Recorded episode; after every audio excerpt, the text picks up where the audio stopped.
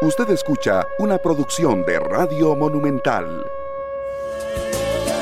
Si queremos Costa Rica, si queremos, y pregunto y respondo, si queremos. La gran mayoría de este país quiere ayudarle a este país a que salga adelante. La gran mayoría de este país se está cuidando mucho por el tema de COVID y sobre todo para estar preparados, preparados por si Dios no lo quiera entra esta variante delta del COVID, eh, eh, ya estemos listos para hasta donde se pueda contener el contagio. De eso se trata finalmente, de lavarse las manos, de guardar la burbuja, de guardar el distanciamiento social, de usar la mascarilla, de no estar en lugares en que haya mucha gente, menos si están cerrados. No, no y no. O sea, así funciona que los negocios quieren que vaya gente, la gente va más segura si el negocio está guardando los protocolos diseñados y se puede hacer. No estamos en contra de nadie, estamos a favor de la vida, porque cuando usted no tiene salud, esto se vuelve complicado. Y tantas familias que a esta altura han perdido a sus seres humanos por el tema COVID. Entonces tenemos que hacer hincapié en eso.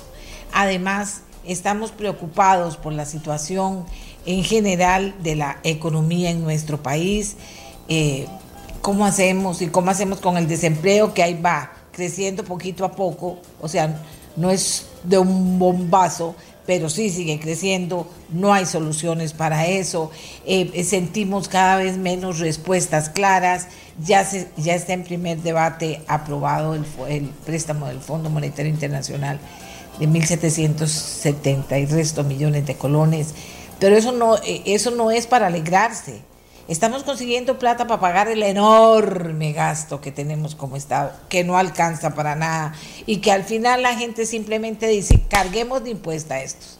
Impuestos, impuestos, impuestos. Y el no más impuestos, vea que lo digo, se va a convertir en un momento en algo que la gente no aguante más.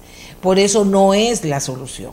El control del gasto tiene que darse, tiene que darse, les guste o no. Ojo, ojo que digo control, porque así como las empresas están controlando los gastos porque estamos en una situación difícil, bueno, no es solo el control, es el recorte. Así como a una empresa, usted se siente, le preguntan, dice, vamos a ver los gastos, hay que recortar. Y la gente dice, no tengo a dónde. Mira, ya he recortado, no, no, no, no, no, no. O recorta o esto no camina. Entonces uno se siente y dice, comienzo a ver si tengo que recortar esto, sí tengo que recortar. De, no es que tengo, es sí tengo, no es que todo va a estar igual de bien en la empresa, posiblemente tengamos que hacer algunos ajustes, pero hay que hacerlo. Igual en la empresa pública, igual en la empresa pública, no han querido ir, no han querido entrarle a las cosas como Dios manda, no han querido. Y entonces la situación económica de este país no está bien. ¿Quiénes son los que están bien? Bueno, pocos de la empresa privada que han logrado eh, con su trabajo en esta época hacer plata, pero hay que decirlo con todos los empleados públicos que están recibiendo todos sus salarios, etcétera, están seguros con un salario, pero el resto de gente hay una inseguridad todavía muy grande y una gran incertidumbre. Entonces todo eso está ahí en el camino y también la preocupación de las cosas que han ido apareciendo y la preocupación de que la justicia pronta y cumplida camine en Costa Rica para que finalmente estemos claros de qué pasa y no se quede todo en algo que también eh, la ley en Costa Rica dice, nadie es culpable hasta que se le pruebe, o todos son inocentes hasta que se le pruebe, todos nosotros hasta que se pruebe. Eh, hasta que se le pruebe el delito. Así es la cosa, pero entonces necesitamos también una justicia pronta y cumplida. Este es un país que ha sabido salir adelante, estamos en una prueba muy grande por todo lado y tenemos que vencerla. ¿Qué tema principal vamos a tener hoy en este programa, porque mucha gente, mucha gente ha salido de vacaciones, ahí ya me han informado, unos van en carretera, otros van en avión y otros no pueden ir de vacaciones porque no tienen platica, pero en fin, hay mucha gente de vacaciones todavía este fin de semana. ¿Cuál es la consigna? Cuidarse, cuidarse. Y hay veces que dicen, vea, mami nos puso, nos puso mascarilla, pero papá no se pone mascarilla. O nos ponen mascarilla nosotros, pero mamá no se pone mascarilla. No, eso está mal. Entonces, los que se van de vacaciones, por favor, no se olviden que esto no es así. Esto no es fácil y hay que emprender, hay que, hay que vivirlo de la forma más responsable posible.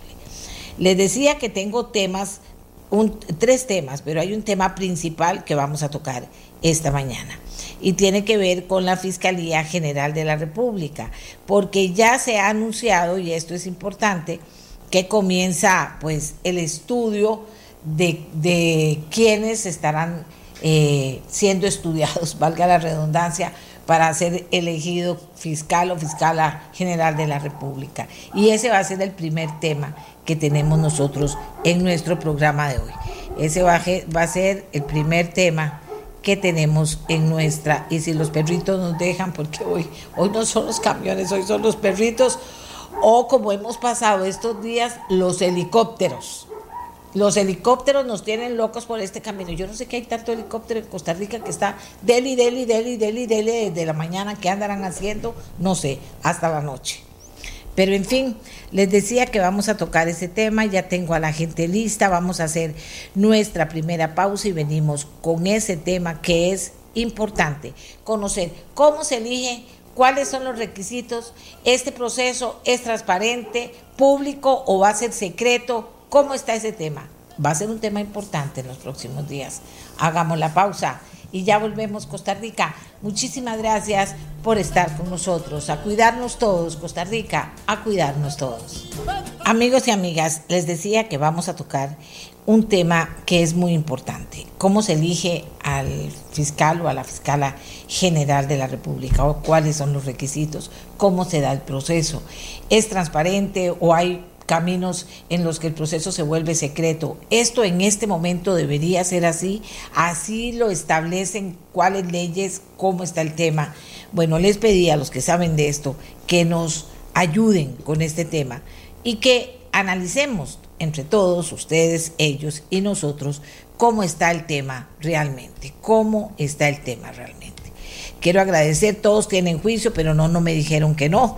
Eh, Gloria Navas, abogada, es fiscal del Ministerio Público, es jefe de Defensa Pública y coordinadora general de un movimiento ciudadano que lucha por la transparencia en el ejercicio de la función pública. El licenciado Balacuña es especialista en ciencias penales, docente universitario y abogado litigante. También fue juez penal. Está el señor Federico Campos, abogado penalista es magíster en Ciencias Políticas de la Universidad de Costa Rica y máster en Administración de Justicia Penal de la Universidad Nacional. También tenemos, aquí los tengo a todos, también tenemos a la jueza Adriana Orocu, quien está con nosotros para participar en este tema. Es representante de la Asociación de Jueces eh, y también eh, vicepresidenta de la Federación Latinoamericana de Magistrados y Jueces. Y finalmente tenemos a don Ronald Segura, quien también, ese fue el último que pude tener anoche listo, también eh, tiene eh, que presentarse como vicepresidente de la Federación Latinoamericana de Fiscales. Muy bien, este es el grupo con el que vamos a hablar. Comenzamos con doña Gloria Navas. Buenos días, doña Gloria. Saludo a todos y empiezo con usted. Adelante. Buenos días, muchas gracias, doña Amelia, y a los estimados colegas y funcionarios judicial y ex funcionario judicial. Todos nos conocemos aquí. Todas son personas muy capaces y distinguidas. Gracias por la compañía. Doña eh, Amelia, en primer lugar, primero quiero indicar que hay un procedimiento eh, meramente formal en cuanto a requisitos que deriva de la constitución política para el nombramiento del fiscal general. Es por periodo de cuatro años, tiene que ser un costarricense por nacimiento, por naturalización, ciudadano en ejercicio del Estado seglar, mayor de 35 años, tener el título de abogado y más, más de 10 años de ejercicio profesional, se integra una comisión especial, una comisión de nombramiento, se piden una serie de requisitos, atestados, etcétera. Pero aquí lo más importante, creo yo, en estos tiempos y con todo lo que hemos venido enfrentando como país y como, funcionarios judiciales también eh, como litigantes en cuanto al tema de la justicia que usted misma mencionó. Me parece que el nombramiento en este momento del fiscal general de la República, que en mi opinión es prácticamente la persona más poderosa del país porque tiene el control de la acción penal pública, debe ser eh, hecho de una manera cuidadosa.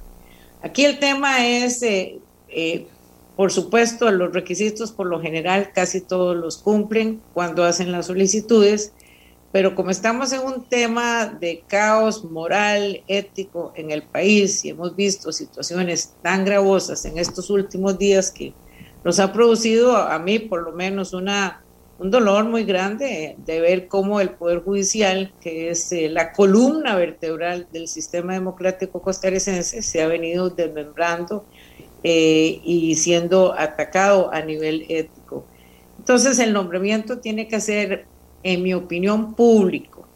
Así como tuvimos la oportunidad en estos tiempos de escuchar una corte plena, aunque no todos estuvimos de acuerdo con la forma en que se llevó a cabo, pero pudimos hacer un ejercicio de transparencia, de control de legalidad también y de la misma constitución política. Me parece que el nombramiento del, fiscal general de la República tiene que darse en ese ambiente, un ambiente público. Los costarricenses tenemos derecho de saber quiénes son los candidatos Incluso, en mi opinión, deben presentarse también a un interrogatorio de la propia Corte Plena. Eh, yo creo que la comisión de nombramiento siempre ha sido formalista.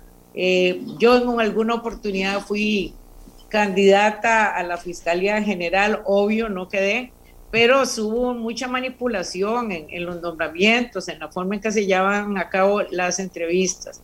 De tal manera que tiene que haber un control de transparencia exigido por la ciudadanía en estos tiempos, con lo cual me parece a mí que lo fundamental es que esa corte plena se abra y que todos podamos ver qué es lo que está pasando, a quién se está entrevistando, no solo cuáles son los atestados de estas personas, sino no solo tampoco su carrera judicial o en litigio, experiencia profesional, títulos, sino especialmente a nivel de ética en el ejercicio de la función pública. El tema de probidad es fundamental en estos tiempos y me parece que debe ser examinado, no solo por los expertos que van a nombrar, sino también por la opinión pública. ¿Cómo se lleva a cabo, cómo se lleva a cabo ese proceso? Licenciado Ronald Segura, ¿cómo se lleva a cabo ese proceso? Sí, muchas gracias. Como bien lo decía doña Gloria, el, bueno, el, proceso de, de, elección del fiscal general está establecido primero los requisitos en el artículo 23 de la Ley Orgánica del Ministerio Público y en el 159 de la Ley Orgánica del Poder Judicial. ¿Por qué? Porque el nombramiento de fiscal general requiere los mismos requisitos que para ser magistrado. Entonces, ya doña Gloria los explicó, no voy a ahondar en eso. Exacto. El procedimiento, eh, como bien lo indica doña Gloria, yo creo que sería muy importante que haya más audiencias públicas. Eh, yo participé en el anterior proceso y se hizo una audiencia pública por primera vez eh, ante la Comisión de Nombramientos que se hizo en una sala de juicio con presencia de la prensa. Ese es un ejercicio muy importante y ojalá que más bien el interrogatorio lo hiciera Corte Plena. Este, pero bueno, eh, la Corte tiene una comisión de nombramientos que es la que se encarga de esto. En esa comparecencia, pues obviamente pasan las personas que han pasado el primer filtro, hay un examen, exámenes psicológicos, hay una investigación que hace un departamento del Poder Judicial sobre antecedentes, eh, básicamente una averiguación sobre la vida personal de los candidatos, y de ahí se escoge una terna por parte de la Comisión de Nombramientos de cinco personas, que son los que van a la audiencia pública eh, a exponer. Eh, en realidad, digamos, este, la exposición es a la Comisión de Nombramientos, que son cinco magistrados, se expone cuáles son las ideas que se llevan a la Fiscalía General, los proyectos, pero es una exposición corta de 15 minutos. Y la comisión de ahí, de, esos cinco, recomienda una terna de, dos o tres personas que son las que en definitiva Corte Plena decide si nombran o no.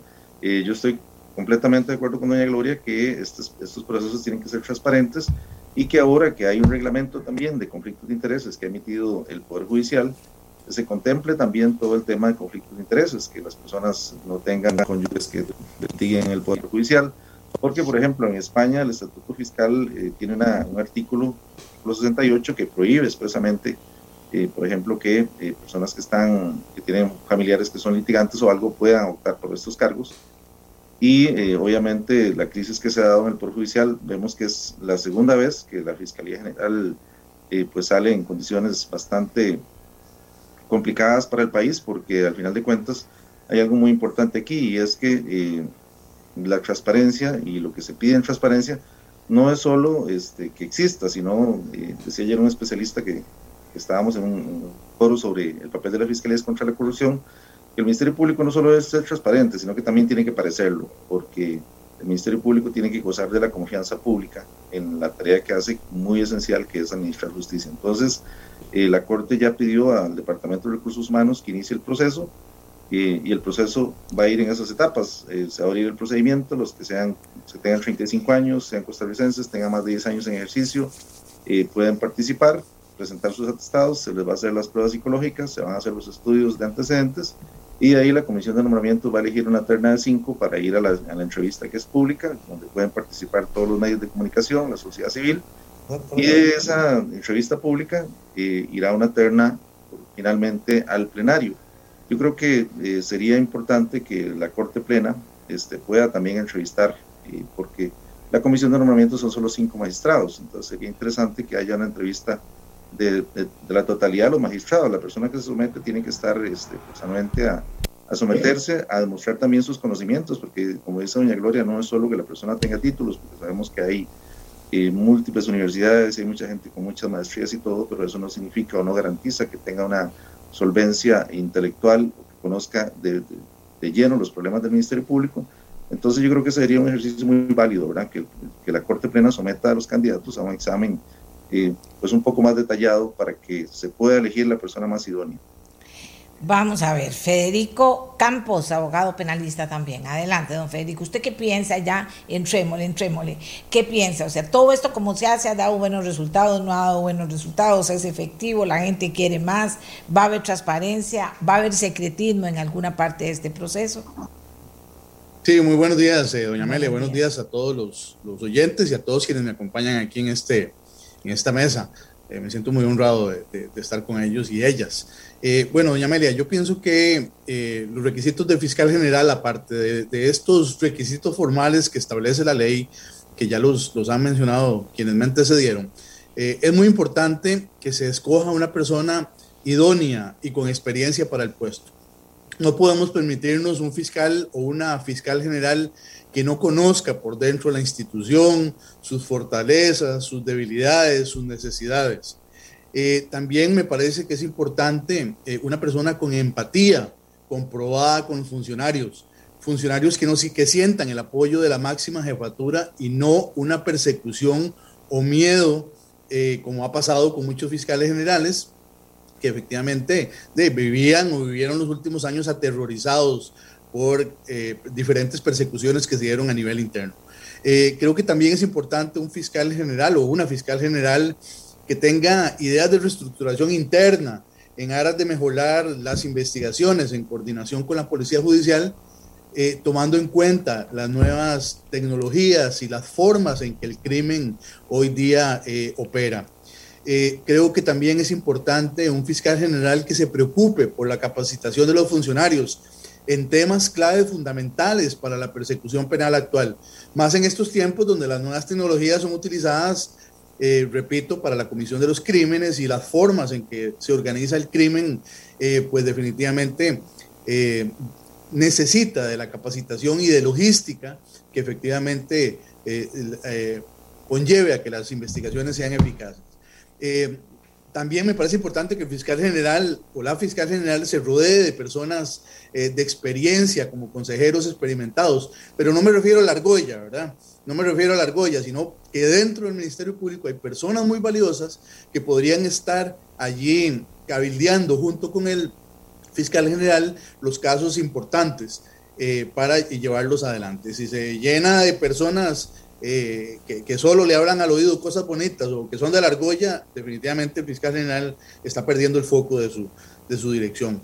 Y creo que un par de requisitos más es importante, me parece a mí, un fiscal general que no se vea seducido por las luces de la prensa, porque eso desvía el foco de sus propósitos. Cuando está en, ese, en esa seducción de estar dando conferencias de prensa, de aparecer en casos importantes para salir en las cámaras, etcétera, etcétera, ya entonces el fiscal general perdió también su, su norte. Eh, creo que también, y con esto cierro mi, primera intervención, un fiscal general esté consciente y sea respetuoso de los derechos y garantías de los ciudadanos y no creo que va a dejar, un, un, dejar de ser un tema importante también para ponerlo sobre la mesa después de, las crisis, de la crisis que hemos visto en la Fiscalía General, ¿por qué no que se vaya hablando de una vez también? Y eso es un tema que yo siempre, o por lo menos lo, lo, impulso en los últimos tiempos, relacionado con la independencia del Ministerio Público. Un Ministerio Público que ya no esté dentro del Poder Judicial, creo que también es importante que sea apolítico y que obviamente no solo tenga su independencia funcional, como la tiene, pero que ya no forme parte del Poder Judicial. Eh, así para empezar. Gracias, gracias, don Federico. Vamos con doña Adriana Orocu, la jueza Adriana Orocu.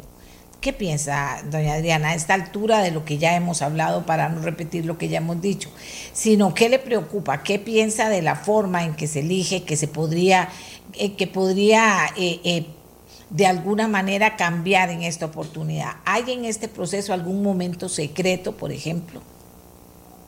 Eh, gracias, doña Amelia. Muy buenos días a usted, muy buenos días a doña Gloria, a don Federico, don Edward y don Ronald y a las personas que escuchan. Preocupación muchísima, este temor muchísimo, porque realmente lo que se juega en este país es la, la, la legitimidad de un ministerio público que tiene que ser el abanderado contra la corrupción, el abanderado contra todos los temas que preocupan en este momento sobremanera a la ciudadanía y que ponen en jaque no solo la, esta legitimidad y transparencia del ministerio público, sino de todo el poder judicial. Porque, bueno, este, ya bien lo acaba de decir don Federico, está el Ministerio Público dentro del Poder Judicial y hay involucrados en todas estas investigaciones eh, funcionarios judiciales y que también se han visto este, pringados de toda esta ilegitimidad que este, ha manifestado la sociedad en claro. estos últimos 15 días, claro. especialmente en estos últimos 15 días. Eh, por eso, en, en realmente, eh, bueno, en el proceso que hubo, recuerden, de doña Emilia en marzo de 2018, me parece que históricamente fue uno de los más vistos este, pero eso no, no es suficiente. Eh, fue, fue un tema, digamos, de una, una transparencia, pero que era transparencia en el momento que ella estaba este, rindiendo declaraciones, era transparencia en el momento que, este, de que, que se sometían las personas a, a, la, a, la, a la entrevista, pero no transparencia en la deliberación y en la decisión final, que es lo que interesa claro. muchísimo a la ciudadanía, porque los, y, tiene que pasar esto porque inicialmente todos los criterios que deben aparecer, no solo los criterios formales que doña Gloria ya indicó al principio, sino los criterios que son competencias de idoneidad, de integridad, de independencia, de transparencia, de probidad, son los criterios que más valorados este, tiene que estar en este momento en la elección de la persona que vaya a ser fiscal o fiscal general. Eh, bien lo decía don Diego García Sayán, que también es relator no solo para independencia de jueces, sino de fiscales, que las tres I son las que tienen que estar siempre presentes para la funcionalidad de un ministerio público y son estas, independencia, integridad y, e imparcialidad del ministerio público, porque esto se refleja y, o se materializa directamente en esta funcionalidad y en el complejo de legitimidad que tiene que tener. Y en estas características también bien se dijo ahorita el liderazgo, pero un liderazgo democrático y un liderazgo positivo, uno, un liderazgo que incluya al, este, como cabeza por la dirección funcional que tiene el Ministerio Público y por el, por el tema de la, de la eh, jerarquía que tiene este ministerio, es importantísima porque eh, bien el trabajo para la investigación, el trabajo que tiene que ser interdisciplinario para la investigación de estos temas de corrupción de alta gama, eh, tiene que ser un trabajo en equipo este, completamente coordinado y que no manifieste ninguna, ningún tema de persecución y que no manifieste ningún tema de miedos para ser independiente en esta en las investigaciones y muy importante y una característica personal que toca la funcionalidad del Ministerio Público es que en este proceso de elección hay que tener muchísimo, muchísimo cuidado, y ese es el temor, de quien venga a ocupar esta silla de la Fiscalía General, no provenga especialmente o del sector político o de arraigo con sectores empresariales o de arraigo con otros con sectores de poder que, este, que a su vez vengan a imponer un poder de, este, de persecución en el Ministerio Público. Por esto, eh, la escogencia, estas tres sí que les acabo de indicar, las, esta escogencia se tiene que traducir en estos temas de limpieza y de, no de, no de pureza, porque es, es imposible, las personas, este, todas las personas tenemos una historia y un, y, y, e ideológicamente posiciones, pero que esas posiciones no se vean manifiestas en una historia de vida que sea ligada con estos temas políticos o estos temas económicos o de poderes fácticos que realmente eh, serían eh, nefastos para el Ministerio Público en este momento. Porque este, en este momento la garantía que necesita la ciudadanía para un Ministerio Público independiente es una persona independiente, independiente, perdón, repito, idónea, proba y que garantice que, la, que vuelva a restablecer esta estructura de legitimidad en el Ministerio Público. Gracias, muchas gracias. Ahorita vuelvo con todos, antes que se me vaya doña Gloria, pero todavía tenemos que escuchar al licenciado Eduardo Acuña. ¿Usted qué piensa de todo este proceso, don Eduardo? Buenos días, doña Amelia, buenos días a Adriana, don Ronald, doña Gloria y Federico.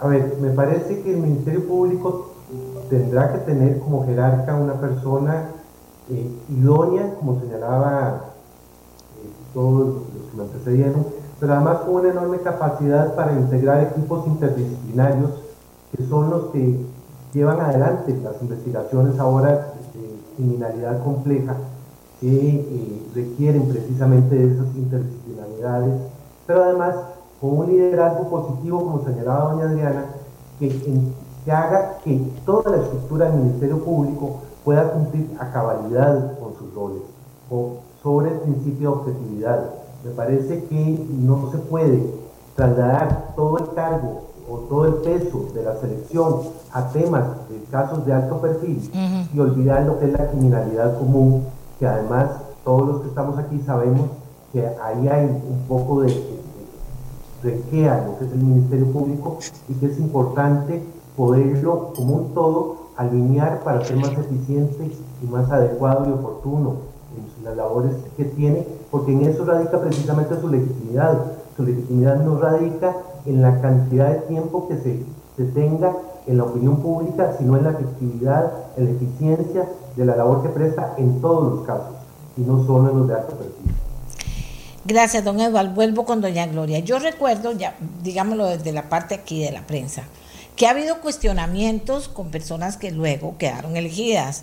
Ahora, generar la confianza en la persona que vaya a sentarse ahí, con todas las críticas que se han dado, entiendo que es gravísimo, es el gran reto que tienen que comprometerse los magistrados con ese tema. Yo no sé si todos ustedes creen, a las personas que están en este momento conversando con nosotros por Zoom, si ustedes creen que es que se garantizan las cosas como están, porque en las otras elecciones yo he visto inclusive una serie de cuestionamientos en la opinión pública que después no pensaron en nada, obviamente, y que después marcaron o mancharon la, ah, el tema de quién estuvo ahí y finalmente cómo salen de ahí. No sé si me explico, doña Gloria. Sí, claro. Doña Amelia, nosotros estamos en tiempos en los que cuesta en el ejercicio de la función pública escoger a personas que se desempeñen sujetas a principios éticos de probidad, de eficiencia y de transparencia en ese ejercicio. Yo creo que la sociedad costarricense en este momento está eh, realmente contaminada de pensamientos totalmente negativos, pero de carencia de esos parámetros, de esos valores que son de carácter eh, esencial.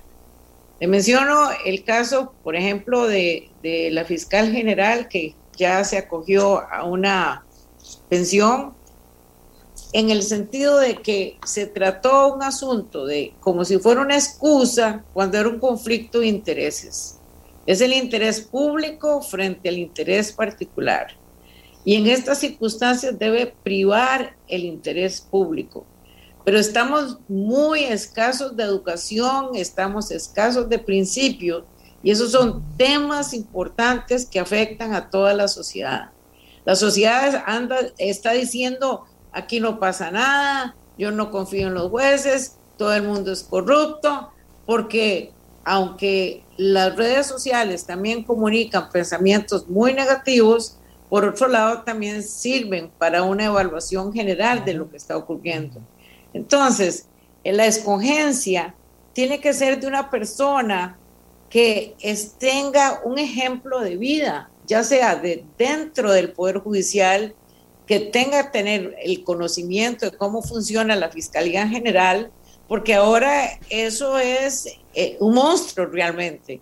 Yo fui fiscal hace muchísimos años y nosotros éramos muy pequeños y había mucho control porque precisamente incluso hasta la carga de trabajo era diferente trabajamos con delitos convencionales, de vez en cuando algo que se parecía a una organización, una asociación ilícita, pero ahora el crimen organizado permite expresamente dar opinión y no confiar en la empresa privada.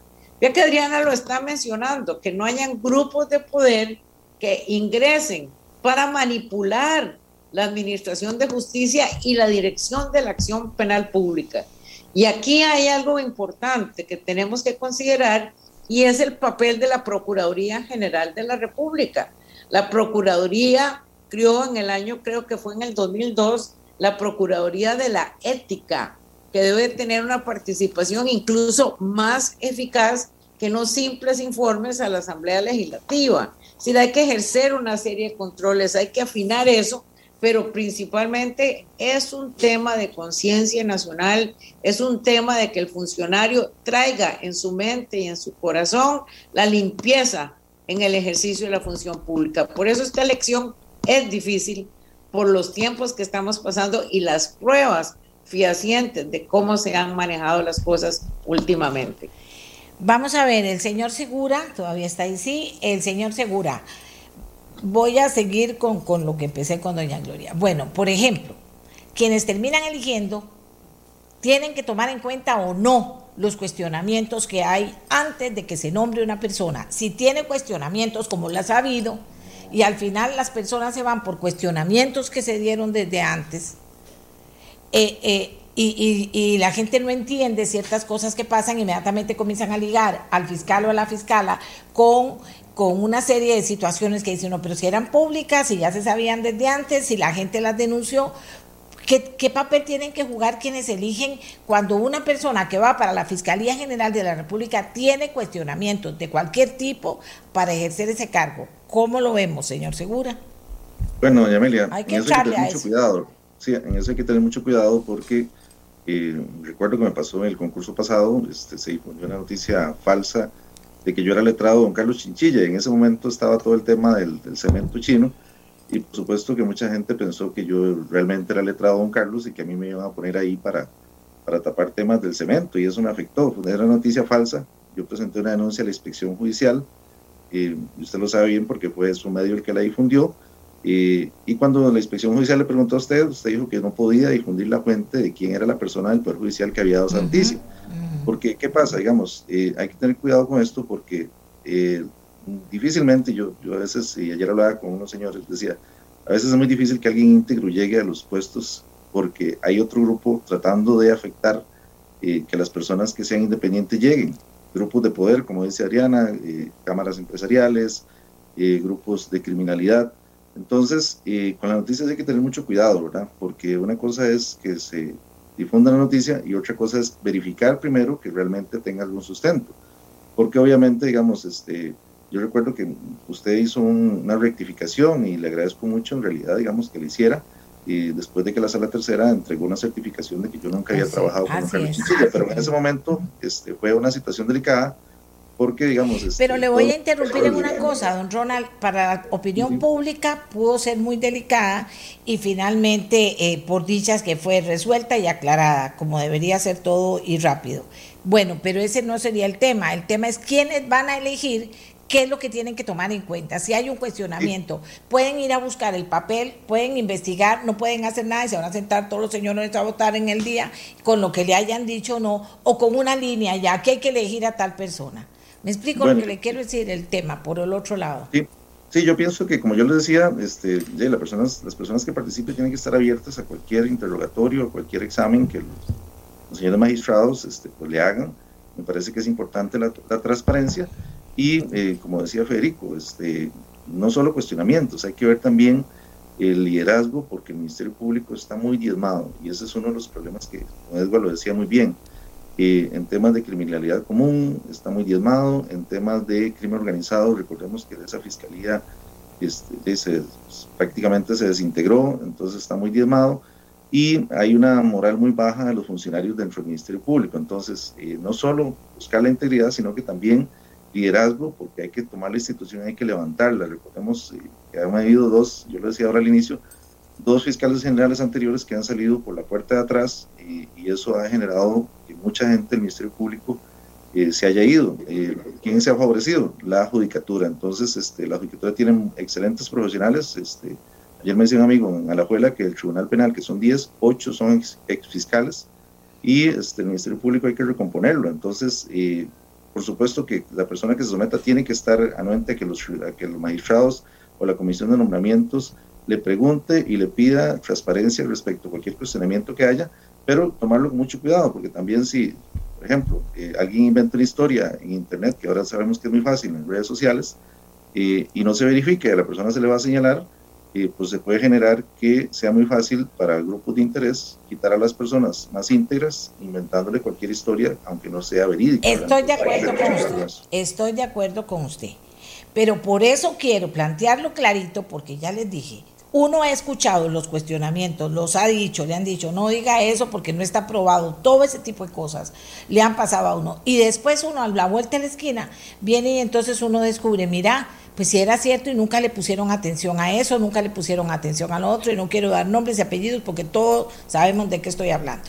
Entonces, don Federico, yo le pregunto a usted, porque cuando hablo de cuestionamientos, es que, y cuando hablo de integridad, hablo, o sea, ¿cómo le digo? Hay cuestionamientos muy serios y que a cada magistrado que va a votar o cada persona que va a elegir puede averiguarlos en ese momento y saber si lo va a hacer y cómo tendría que actuar al final. Es que esa es la, eso es lo que yo creo que aquí es serio.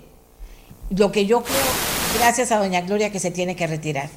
Eh, eh, lo que yo creo que es, que serio es eso, ya lo vivimos, se hicieron cuestionamientos antes y igual se, se, votó por la persona que venía con línea y que había que votar. No solamente estoy hablando de doña Emilia Navas, estoy hablando del pasado. Y, y entonces había línea y había que votar a nombre, mira, tal persona dijo, en redes sociales se dijo, mira, anda, averigua si es cierto, no votemos hasta que no tengamos claro el cuestionamiento por una persona y cómo puede terminar. Eh, eh, cómo puede terminar influyendo o cómo puede terminar al final debilitando a un ministerio público o a una fiscalía. No sé si me explico, don Federico, si no me explico me puede decir. Sí, claro, eh, Amelia, se explica perfectamente. Eh, bueno, yo sí creo que fue eh, un desliz importante no haber tomado en cuenta los cuestionamientos que se hicieron en la última elección, que ya se sabían de antemano, ¿verdad? Los posibles conflictos de interés que se presentarían con, eh, en el caso de doña Emilia y, su esposo, que son personas eh, muy honestas en personal, yo las conozco, y, pero, pero que bueno, lamentablemente este conflicto de interés iba a reventar tarde o temprano y les iba a generar problemas. Ahora, eh, si nos ponemos a buscar los pelos en la sopa, a cada uno de los aspirantes a la Fiscalía General los vamos a encontrar, ¿verdad? Todos tenemos eh, un pasado, no podemos pretender elegir santos o santas en la Fiscalía General, todos tienen un divorcio a cuestas, eh, alguna cuestión con la caja, con tributación. Eh, a ver, todos este, como personas o seres humanos, si nos ponemos a buscar el pelo en la sopa, eh, lo, vamos, lo vamos a encontrar. Lo más importante es no perder el foco, tal vez en cosas que no sean relevantes. Obviamente algunas serán relevantes, otras no. Eh, pero eh, no perder el foco en ese tipo de, de, santidad que algunos pretenden encontrar o buscar para dejar de lado la idoneidad para el puesto específico, que es lo más importante. Eh, se me olvidó decir pero ahora. Voy a decir una cosa, don Federico. No, no poner el foco, no poner el foco en lo que usted dice, pero sí poner el foco en averiguar cosas porque ya hay historia, ya sabemos el conflicto de interés de lo que lo que terminó eh, en este en este último caso. Tenemos los cuestionamientos que se le hicieron al anterior, o sea, lo tenemos ahí, o sea, es una realidad. Entonces, si dice uno que el pelo en la sopa era eso, era un pelo de tal magnitud, señores, que no se podía dejar de ver, tapaba toda la sopa. Claro, claro, hay, hay, pelos de pelos. hay pelos de pelos, y, en eh, este caso vea lo que terminó pasando. Claro, claro. No, no, totalmente de acuerdo, ¿verdad? Pero focalizarse en lo importante y tal vez no desviarse a lo que nos, nos va a quitar la atención en, en, lo más importante, que es la idoneidad, la experiencia, lo que hemos venido indicando. Y creo que un requisito más, doña Amelia, que debe tener el fiscal o la fiscal general, es que sea un fiscal muy valiente o muy valienta para no temer llevar a cabo la persecución penal en todos los delitos, en todos los niveles del Estado, sectores público, privado, y que así sea que toquen las fibras empresariales o políticas de este país. Durante años se ha hablado, como se hablaba en estos casos de infraestructura vial, de focos de, corrupción, no solo aquí, sino en otros sectores, y hasta ahora, después de muchísimos años, es que se le, se le entra el tema. Y hasta ahora es porque los costarricenses siempre nos hemos preguntado por qué yo voy a Nicaragua, por qué yo voy a Panamá y ando en carreteras divinas y, sin huecos y no pasa nada y no, se, no, tienen que estar haciéndose bacheo constantemente. Bueno, pareciera que ahora la, la respuesta ya salió a la luz pública porque en Costa Rica eh, es que siempre hemos, hemos, vivido ese problema. Y así en muchos sectores del Estado, ¿verdad? Entonces yo creo que un fiscal o una fiscal valiente que se meta de lleno, de cabeza en los casos y no se esté inhibiendo, obviamente, ese fue uno de los problemas cuestionados en la última Fiscalía General, que no se esté inhibiendo los casos más importantes y que esté consumido llevando a cabo el liderazgo, llevando la batuta de sus casos es trascendental también para la credibilidad, la confianza pública y para que el Poder Judicial también eh, en el sector propio de la Fiscalía General vuelva otra vez a tener la confianza de la ciudadanía. Aquí dicen dos personas, Adriana, vea qué interesante. Mientras los nombramientos estén influenciados por el poder político, tendremos fiscales cuyas decisiones estarán influidas por el factor político. Dice aquí también, las decisiones siempre tendrán tintes políticos, mientras sean los políticos los que se encarguen de nombrar esos puestos. ¿Qué piensa usted? Adriana. Aló. Perdón, tenía el micrófono eh, silenciado. Pero sí me eh, escuchó. Eh, sí, yo sí escuché lo que, lo, pero no me escuchaban. Pero doña Amelia, totalmente cierto. Esto que, que, le dijo a usted esta persona, mientras que no se mejore el mecanismo de quienes eligen también, este, siempre va a quedar el halo de, de, de de que hay algo por detrás que no se evidencia, de que hay algo que no es totalmente transparente. Lo primero que tiene que ser un fiscal general, en este caso que estamos hablando específicamente de eso, pero eso se traspola a todos los nombramientos, es ser malagradecido con quien lo nombra. No, o sea, el agradecimiento no se puede mostrar después en ningún favor, para nada. Tiene que mostrar desde el momento en que lo nombran una eh, absoluta independencia con las personas que lo nombraron, eventualmente, inclusive si tiene que investigar a quienes lo nombraron, dele, tiene que hacerlo.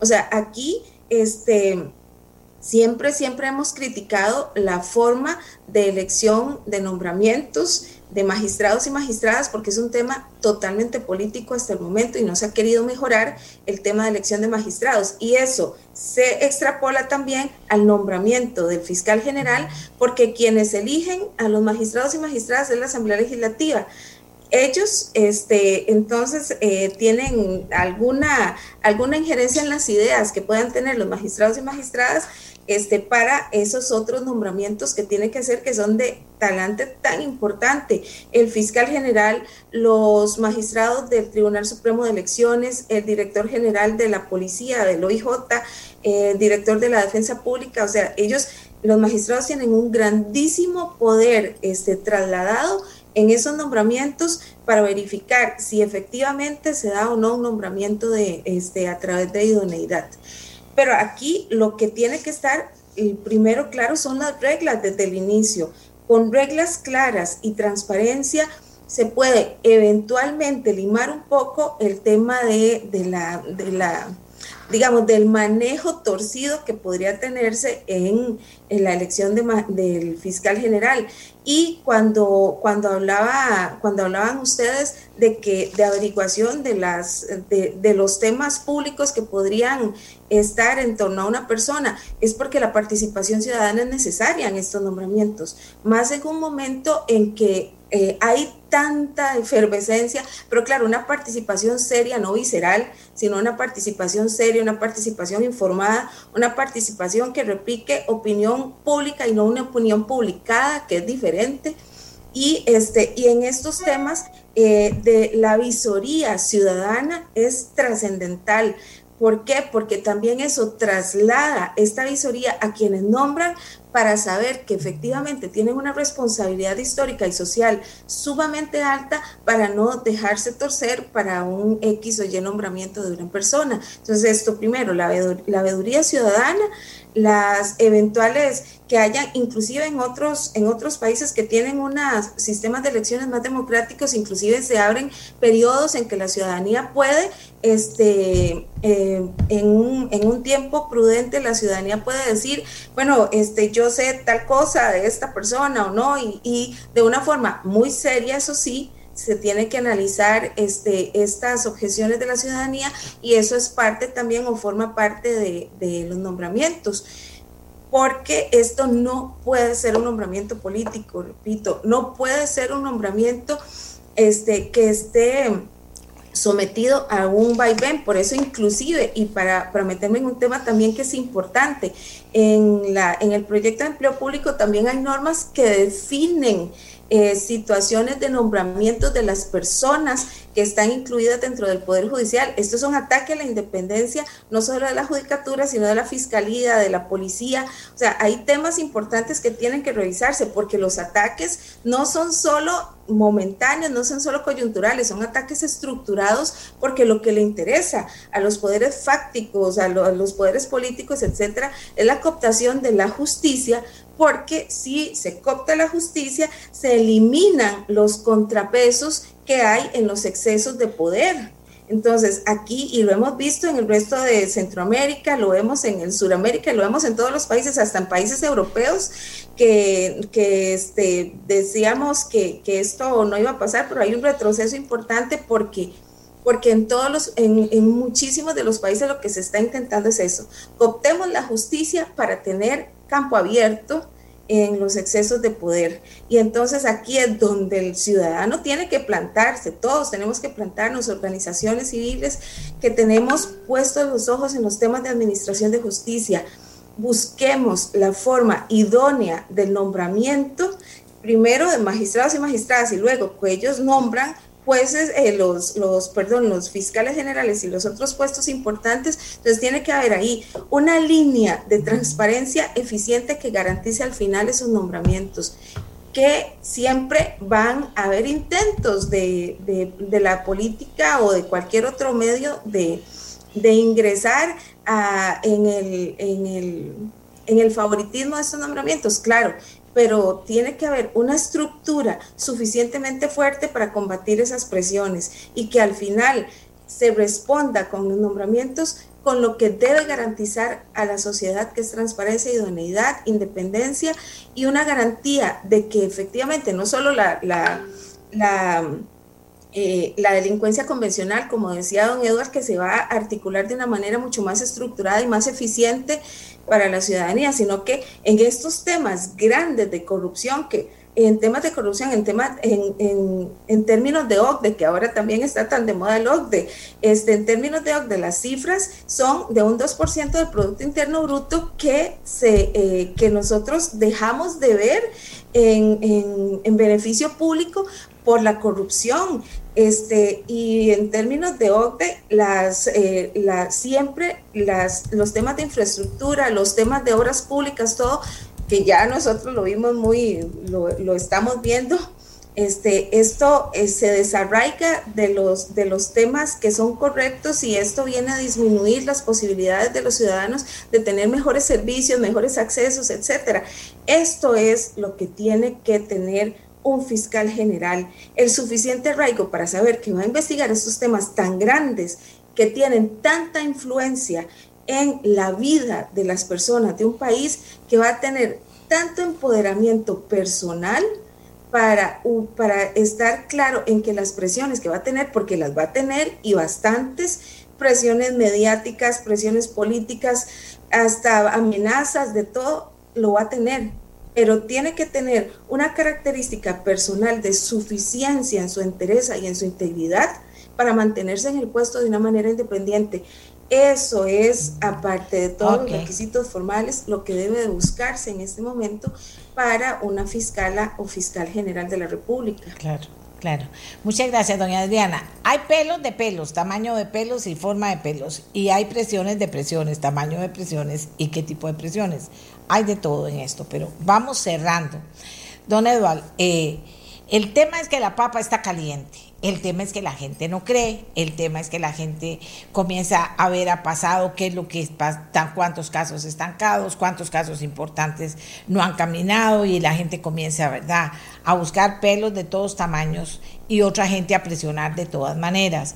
Eh, finalmente llega las ternas a donde tienen que llegar, los que tienen que elegir tienen que tener una, tienen que tener clara su responsabilidad y si le dicen algo de alguien, puede coger el teléfono y averiguar o mandar un equipo a averiguar y puede saber si eso que le están diciendo es muy preocupante, no es preocupante o mire, ahí tiene la respuesta de que no era para preocuparse. Muchas de estas cosas pueden saber usted, tiene experiencia eh, en, en la opinión.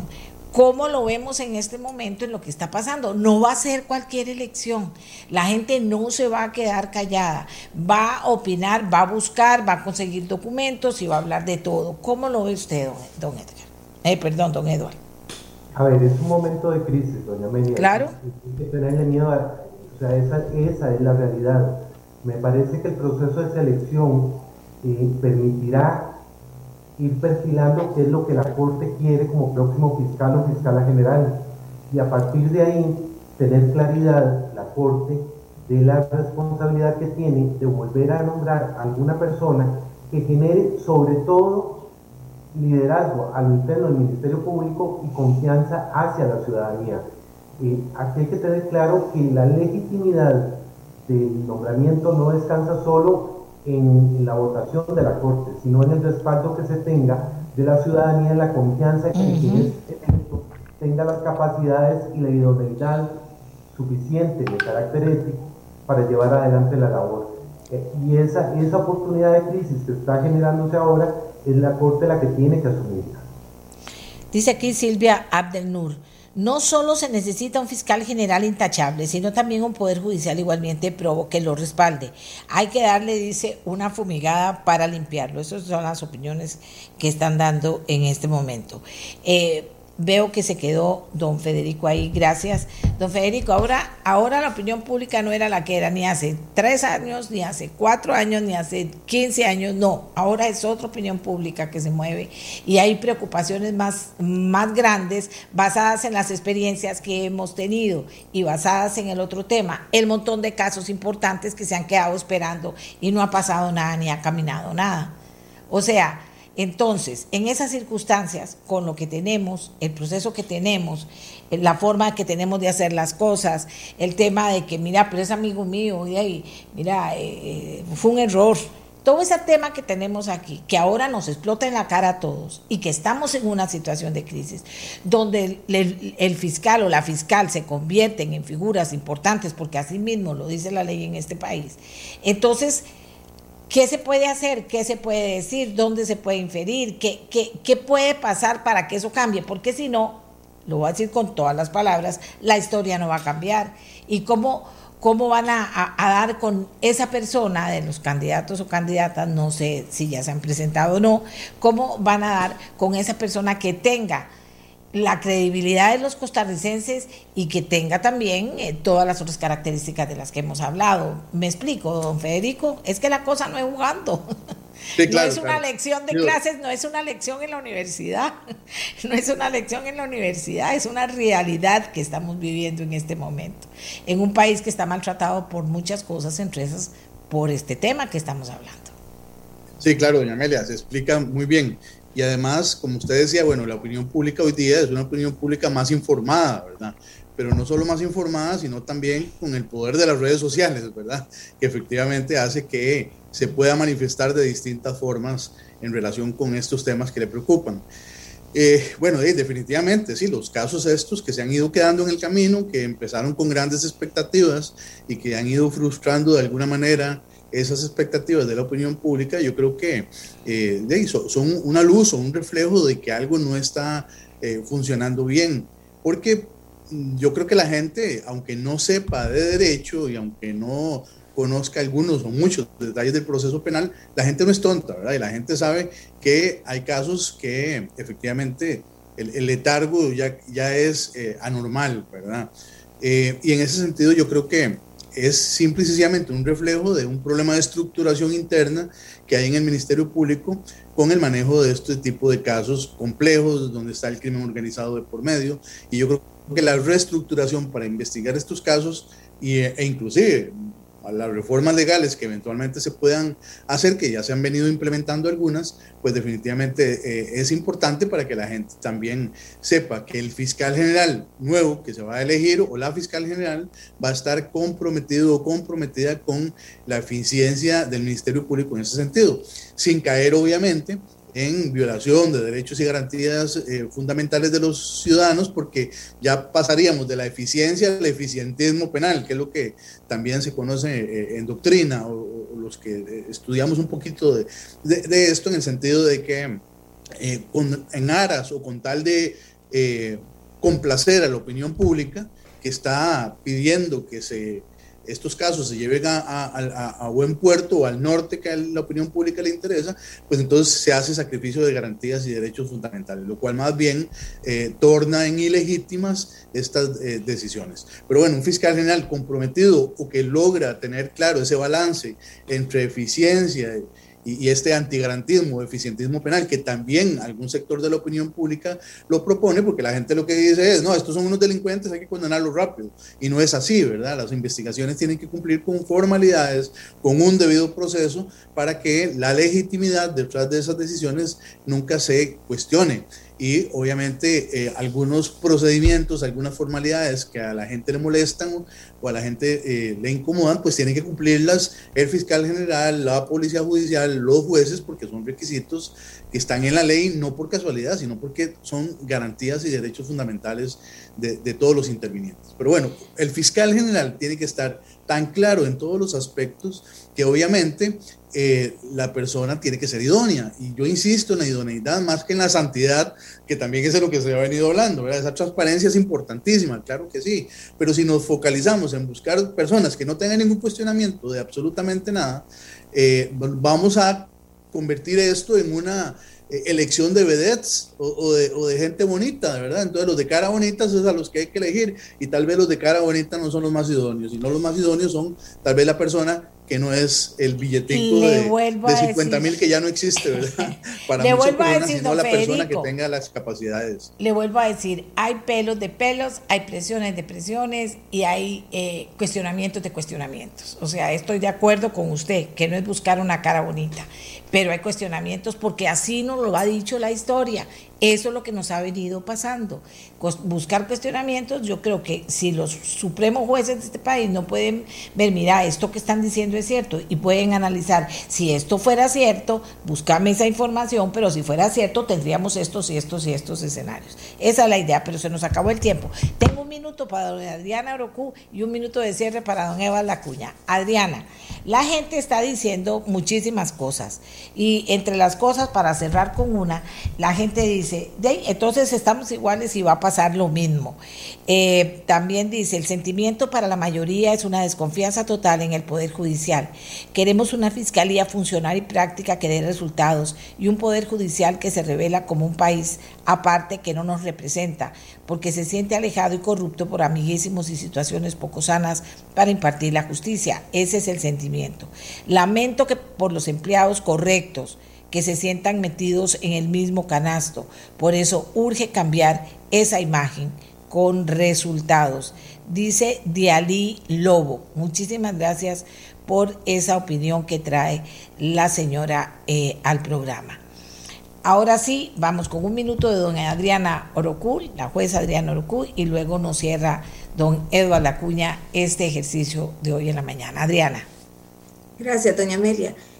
Lo que debemos recordar la ciudadanía siempre es una cosa que, que dijo doña Gloria al principio, el poder judicial es la estructura que mantiene una democracia en cada país, porque es el que se encarga de volver a reacomodar los excesos, como habíamos dicho, de los, eh, porque siempre en una sociedad hay tendencias de los más grandes de querer tener más y tener más y tener más en contra de eh, la mayoría. Este, y siempre, siempre ha sido una tendencia en el mundo y los poderes judiciales que son independientes son los que se encargan precisamente de devolver esa estructura para mantener una sociedad más igualitaria, más equitativa, una sociedad que le diga no a la corrupción, una sociedad que le, que le diga no a los excesos y a, las, y a las situaciones indebidas. Pero eso es lo que hace un poder judicial en un Estado de Derecho. Por eso la ilegitimidad de que se inunda muchas veces este muchas veces es estructurada no es no es solo por resultados es una es una situación estructural que buscan más bien quienes quieren cooptarlo llenarlo de esa ilegitimidad para este para tener para tener un camino más abierto para grandes cambios que más bien desmejoran las situaciones este, colectivas. Este, esto no quiere decir que tenemos los ojos cerrados a que en el Poder Judicial hay que cambiar muchísimas cosas y tiene mucha razón la, la, persona que, que indicó ese comentario. Hay que cambiar muchas cosas, hay que hacer un mea culpa en muchas situaciones, este, hay que mejorar muchas condiciones, pero esencialmente estas mejoras tienen que ser mejoras para estructurar colectivamente a la ciudadanía un mejor poder judicial y que no sean pocos los que se apropien del tema de independencia judicial y lo utilicen ese tema como un tema para ir reestructurándolo a sus antojos. Eso es lo que hay que tener muchísimo cuidado y estar muy claros en que en el Poder Judicial trabajamos más de 13 mil personas, que se resuelven miles de situaciones por día y que las que salen a, a la luz pública, que son muy grandes, este, son excepciones. Hay muchísimas, muchísimas personas en el Poder Judicial que realmente intentan hacer lo propio de una manera muy eficiente, idónea, transparente y proa. Pero sí hay cosas que cambiar y eso viene por los cambios estructurales que desde la cúpula se tienen que dar a lo interno del Poder Judicial. Gracias, Adriana. Eh, aquí nos dice un, televidente. ¿Y quién le dice eso a la Corte Plena? Don Eduardo, nos cierra usted este conversatorio, como dicen ahora, de, esta mañana, este ejercicio que hicimos en nuestra voz. Gracias, doña Media. Primero, yo creo que lo que hay que agradecer es que usted haya hecho este espacio, porque precisamente los espacios de discusión, de conversación, eh, permiten oxigenar eh, lo que va a ser la elección de fiscal o la fiscal general. Eh, y eso es una de las metas. Lo otro es que no hay que perder de vista que en el caso del Ministerio Público es un servicio público y en ese tanto tiene que estar direccionado para poder prestar la función que le asigna la ley de la mejor manera a los ciudadanos. Y en ese tanto me parece que la discusión lo que permite es generar ideas y, criterios a los oyentes para que se formen una opinión de lo que se debe esperar de la próxima elección y no asumir una posición pesimista de que nada va a cambiar o de que todo va a seguir igual. Me parece que eh, yo prefiero ser optimista y pensar que esta crisis le va a permitir a la Corte replantear el tema de qué es lo que quiere la Fiscalía General. Muy bien.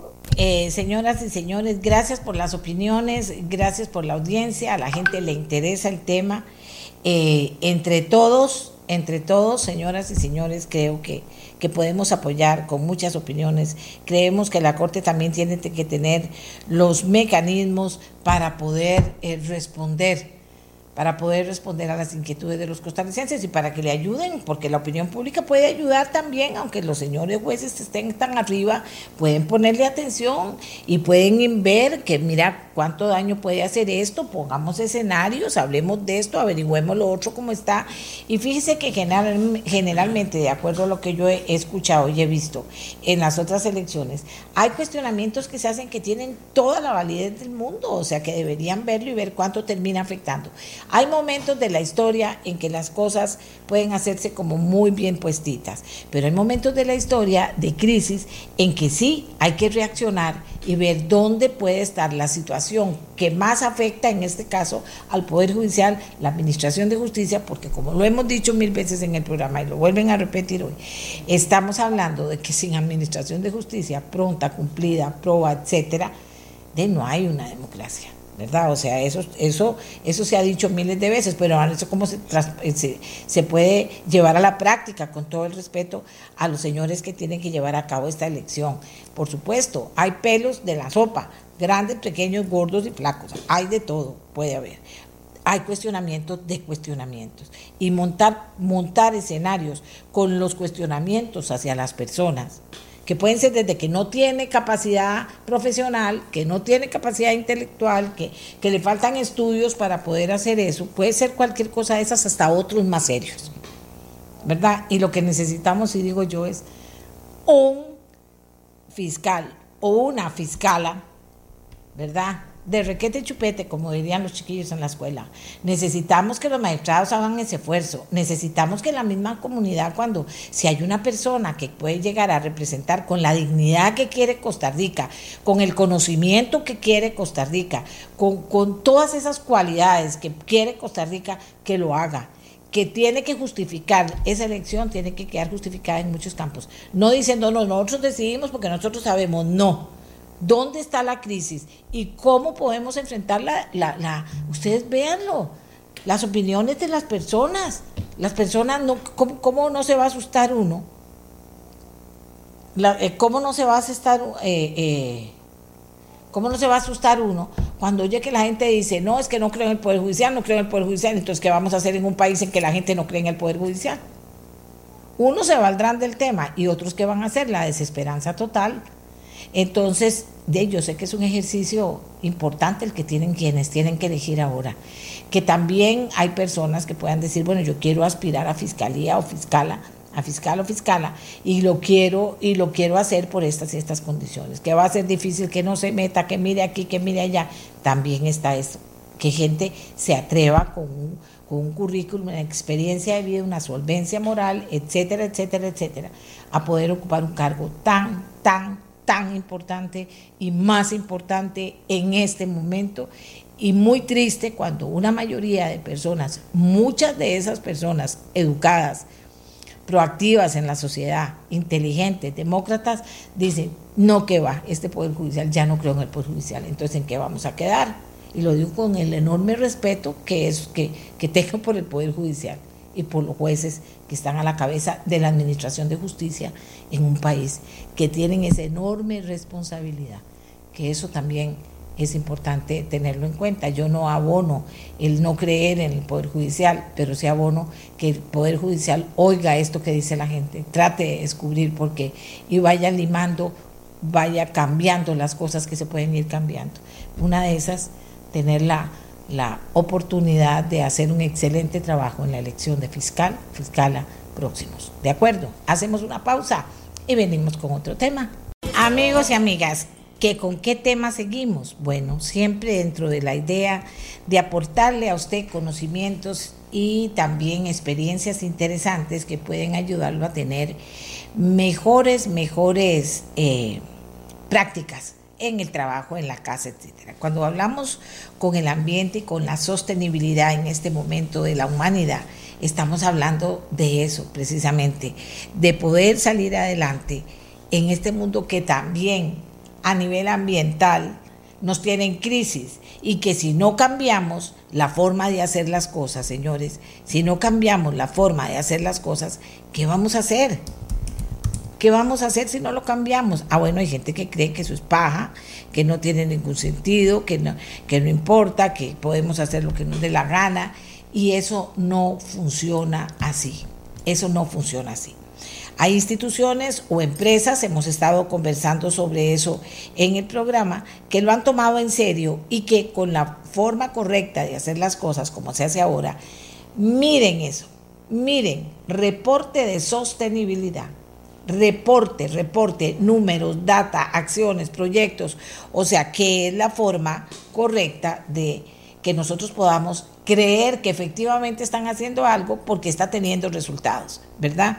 Entonces yo tengo aquí con nosotros a Francisco Gamboa, que es el director de Relaciones Institucionales del Banco Nacional, y a Silvia que eh, Chávez, perdón, que es la jefa de sostenibilidad y tenía un compromiso con ellos desde el mes pasado. Silvia desde el inicio me dijo, vea doña Amelia, todo lo que hemos hecho es importante. Dije yo, bueno, claro, tengo esa, esa deuda con ustedes y vamos a tratar de hablar de eso ahorita, a continuación.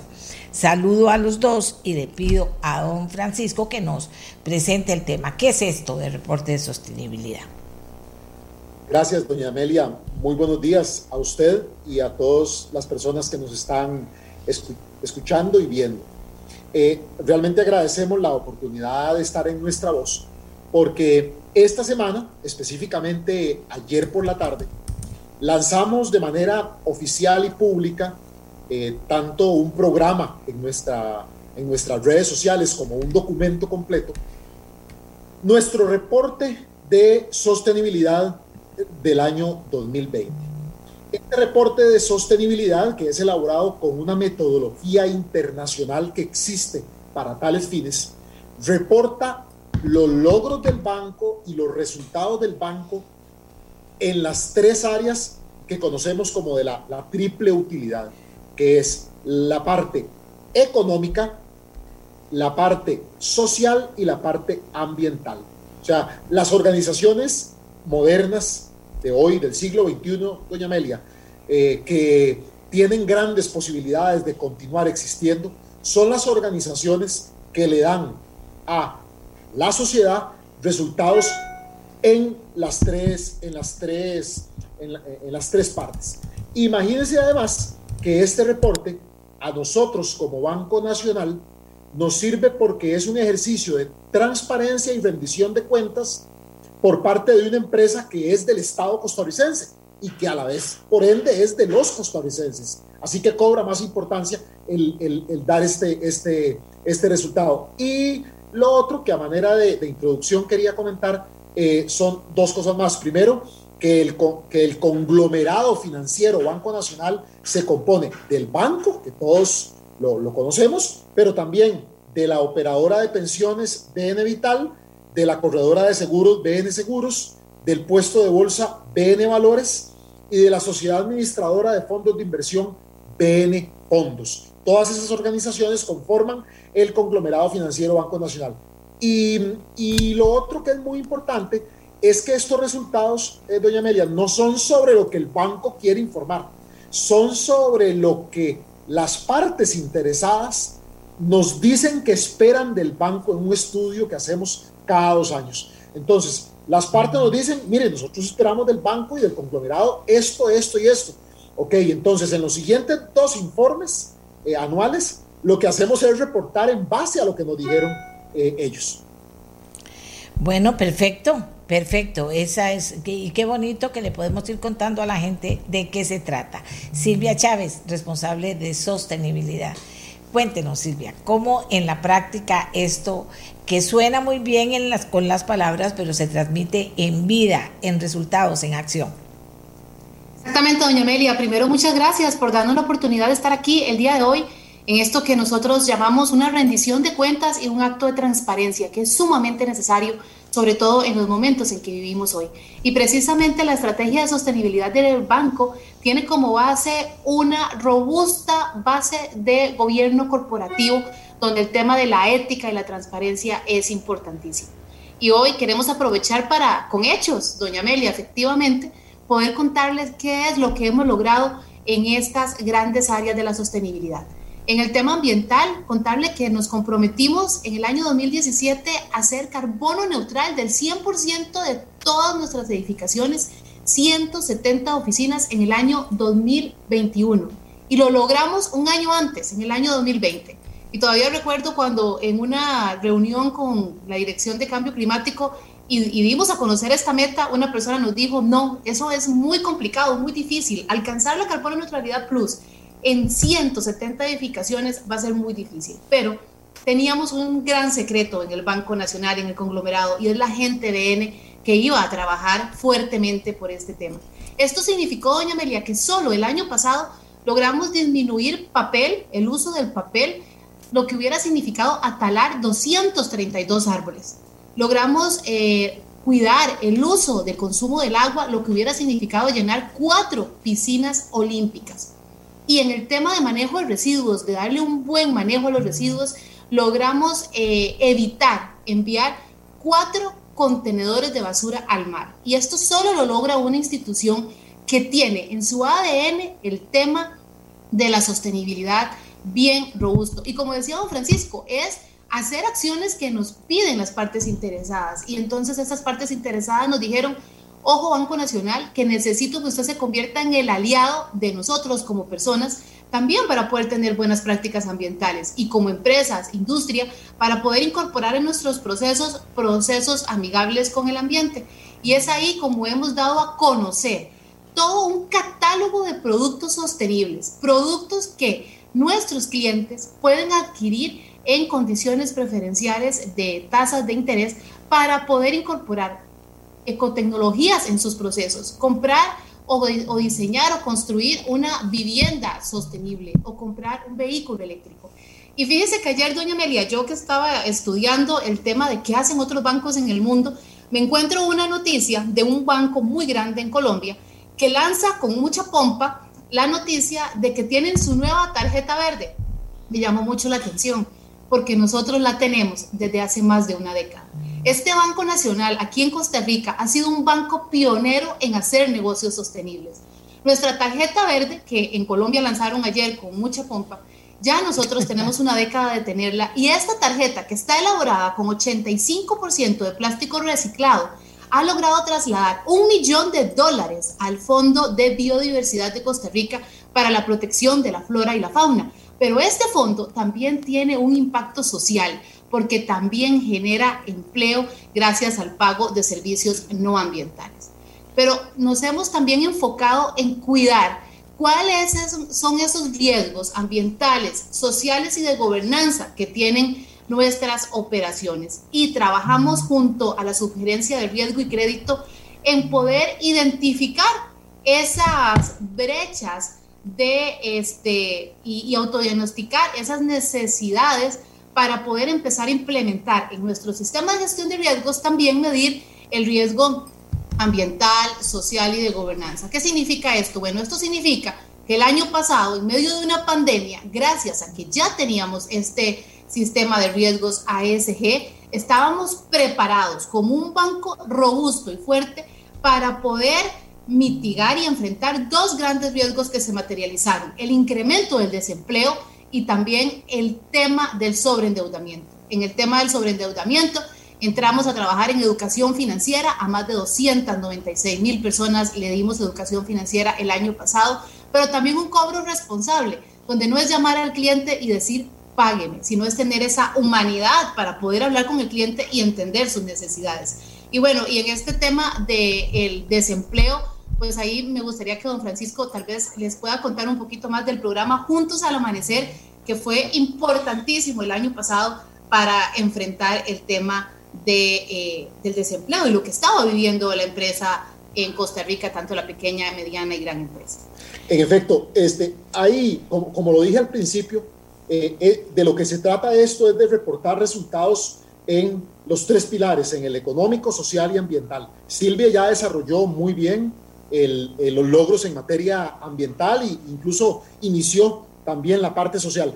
En la parte, en la parte de hechos económicos, doña Amelia, yo quisiera aportar de manera muy puntual algunos de los resultados más importantes. Primero, el Banco Nacional de Costa Rica cierra el año 2020 con una cartera de 4.4 billones de colones, o sea, 4.4 millones de millones de colones de, eh, otorgados en crédito. Y sobre esa cartera yo quisiera comentar dos cosas muy importantes. Primero, que es una cartera altamente diversificada, donde la actividad que más pesa pesa poco menos del 30%. Y ahí están, por supuesto, este, vivienda, con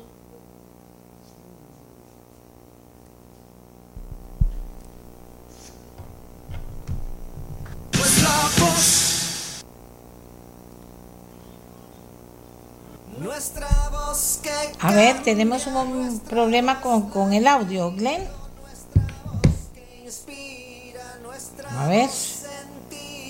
Nuestra voz es vida, nuestra voz es vida, nuestra voz es vida, nuestra voz. Se fue el audio de don Francisco ahorita, se fue el audio de don Francisco ahorita. Eh, eh, y yo quiero decirles, porque acabo de estar conversando eh, con, personas que insultan, dicen cosas espantosas, será que se sienten afectados. Cuando tocamos este tema, este, esta parte de, de temas, que es también contarle a ustedes logros de una institución que es de nosotros, como dijeron desde el principio. El Banco Nacional es una institución nuestra y hay gente que ahora le voy a decir a don Francisco, me avisan cuando esté listo, eh, le voy a decir a don Francisco un poquito, pues el sentimiento de algunas personas que se enojan mucho cuando hacemos este tipo de, rendición de cuentas por parte de instituciones estatales. Eh, yo le pediría que si es mentira lo que están diciendo ellos, pues también me manden las pruebas y con gusto las pasaría. Eh, Francisco, termine con este tema para plantearle una preocupación de algunas personas que están muy enojadas, digámoslo así. Claro, Claro, Amelia, más bien que dicha que está esta oportunidad para que usted nos, nos comparte esas inquietudes de las personas. Mire, sobre la cartera de crédito del banco, eh, bueno, ya, ya comenté que es, que, es una cartera sumamente diversificada, pero además una cartera que tiene una característica que hace al Banco Nacional diferente, que es que el 42% de la cartera de crédito del Banco Nacional, tanto en monto como también en cantidad de créditos, está destinada a la micro, pequeña y mediana empresa. Y eso es fundamental porque retrata, evidencia el compromiso, la vocación del Banco Nacional para con este grupo de empresas y por supuesto para la, con la reactivación económica y la generación de empleo. Lo otro que es importante, doña Meli, es que el año pasado el Banco Nacional realizó prórrogas o readecuaciones a las personas y a las empresas que se vieron parcial o totalmente afectadas por la pandemia al 42% de su cartera. Eh, y además eso representó más o menos unos 82 mil créditos eh, prorrogados.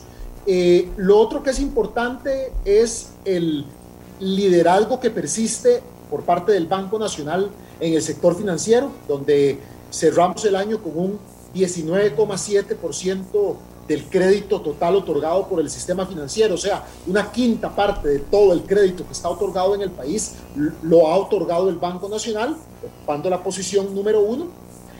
Y en captación, que es la otra cara de la moneda de un banco, en captación, que es los ahorros de las personas y de las empresas y la confianza que ellos tienen para darle sus ahorros a alguien, eh, el Banco Nacional también lidera, estando en la posición número uno, con una cuarta parte de toda la captación.